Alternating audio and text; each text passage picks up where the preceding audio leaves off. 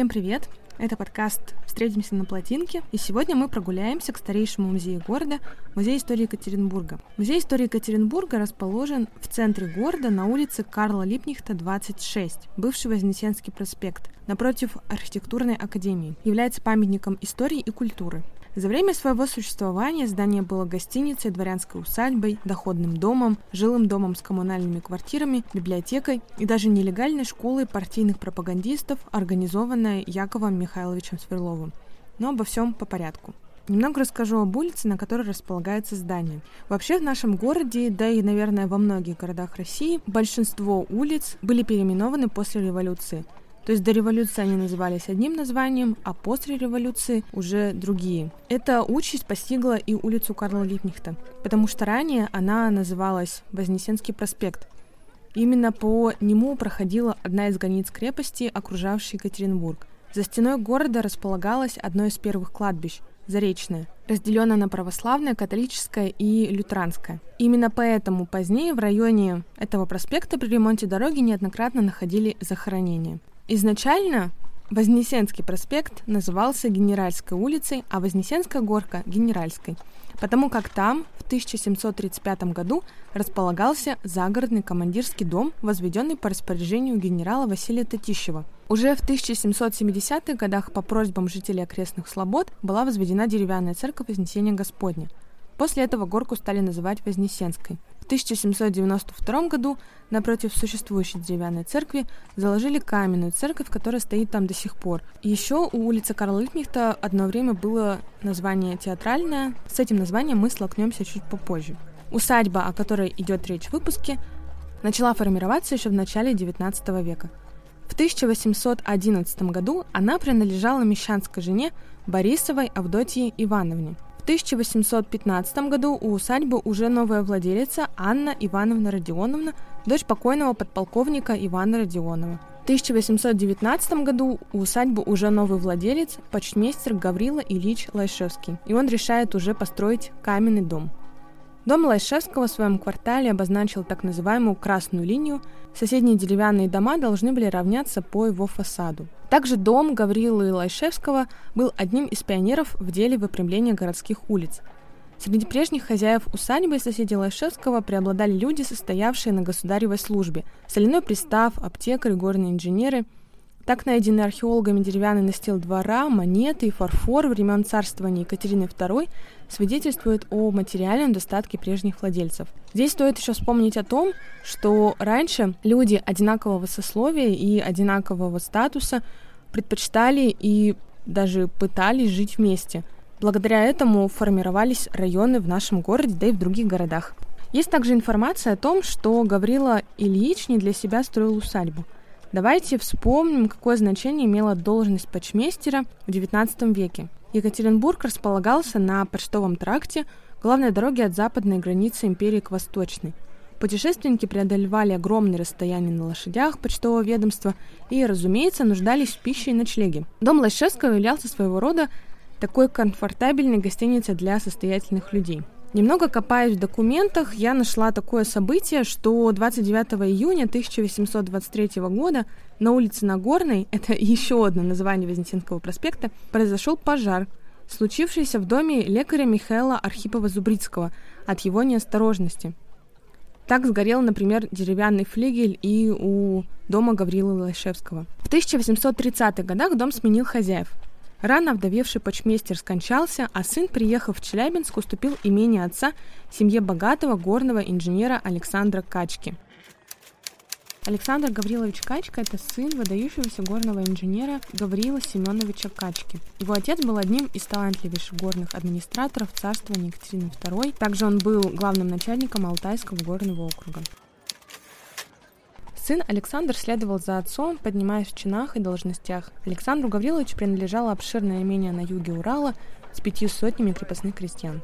Усадьбой, согласно документам, управляла жена Александра Гавриловича Елизавета Ивановна Качка. В 1836 году она просит разрешения надстроить второй этаж на каменный флигель. Но в 1837 году Александр Гаврилович Качка умирает, а его вдова владеет домом и в последующие годы уже фигурирует в документах как Качкина. Интересный факт. В середине 1990-х годов краевед Филимонов среди строительного мусора на улице Шевченко случайно обнаружил разбитую мраморную плиту одногробного памятника. Находку передали реставраторам, и спустя несколько недель на плите ясно читался текст. Здесь покоится прах обер-берг Гаупмана 4 класса Александра Гавриловича Качки, вот такой вот интересный факт. В начале 1880-х годов дом Качек в Екатеринбурге опустел. До этого в нем жили дети Александра Гавриловича Качки, даже его внуки. И вскоре частями этот дом стал сдаваться в наем. С этого момента бывшая городская усадьба превращается в доходный дом. Каких только заведений в нем не было и портняжный магазин, и трактир, и даже колбасная лавка. Важную роль этот дом сыграл в 1905 году. Именно в этом году в здании действовала подпольная школа агитаторов-пропагандистов, организованная Яковом Сверловым. В то время Яков Сверлов был известен под партийной кличкой Андрей. Именно благодаря этой школе спустя много лет в здании появится мемориальный музей Якова Сверлова – Яков Михайлович Сверлов. Партийные псевдонимы самые известные Андрей, Андрей Уральский, товарищ Андрей, Макс, Махровый. Это российский революционер, советский политический и государственный деятель. Также профессиональный революционер-большевик, один из руководителей Октябрьской революции. Но в самые первые годы XX века о большевиках в Екатеринбурге ничего не было слышно, а дом на Вознесенском проспекте у горожан ассоциировался с частной библиотекой Тихоцкой. В 1909 году в доме генерала Качки переезжает библиотека Софьи Адольфовны Тихоцкой. Всю свою личную библиотеку, 16 тысяч томов, Софья Адольфовна отдала в общественное пользование. Молодое поколение того времени называло Софью Адольфовну самой популярной женщиной в Екатеринбурге. Они говорили и писали в газетах. В газете «Зауральский край» публиковались воспоминания об атмосфере царившей библиотеки. Давайте я вам их прочитаю. Тесное помещение. Крохотная комнатка, заменяющая читальню, и сама библиотекарша с молодой неутомимостью, без всяких помощников и помощниц, достающая книги, записывающая, дающая советы, часто безапелляционно решающая сомнения и искушения абонементов. Обе комнаты набиты молодежью, шумят, рассказывают, читают, волнуются, и чувствуется, все с глубоким уважением относятся к хозяйке.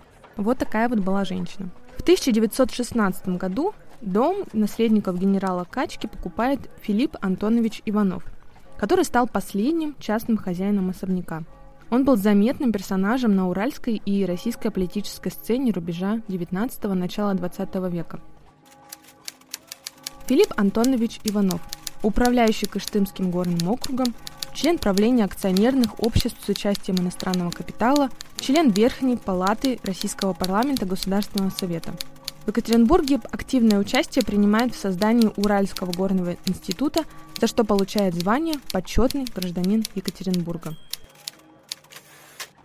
После гражданской войны и окончательного установления советской власти дом Иванова, как и большинство частных особняков в Екатеринбурге, национализировали и превратили в большую коммуналку. Здесь я хочу остановиться и рассказать одну интересную и довольно-таки страшную трагическую историю в доме Музея истории Екатеринбурга, когда она была еще коммунальной квартирой, в 1924 году на одной из квартир была поймана опасная банда Павла Ренки, совершившая с ноября 1923 года по январь 1924 года около 20 убийств. Одним из самых ярких преступлений банды стало убийство 12 человек, включая женщин и даже малолетних детей – оно произошло в Невьянске в ночь с 10 на 11 ноября 1923 года.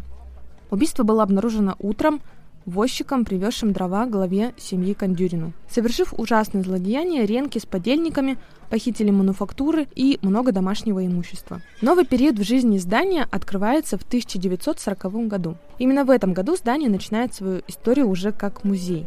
Мемориальный дом-музей Якова Сверлова был открыт 4 июня 1940 года. Музей стал наследником Уральского музея революции, который располагался в Ипатьевском доме, где главный экспонат – тот самый подвал, изреченный пулями. Музей отделился от Уральского музея революции благодаря выставке о жизни и революционной деятельности Якова Сверлова.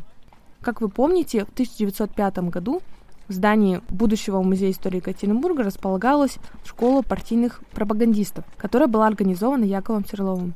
Именно по этому факту решили в музее сделать дом-музей Якова Сверлова. К тому моменту Екатеринбург уже больше 15 лет был Сверловском, так что появление отдельного музея Сверлова казалось вполне закономерным, и поэтому выбрали именно этот дом.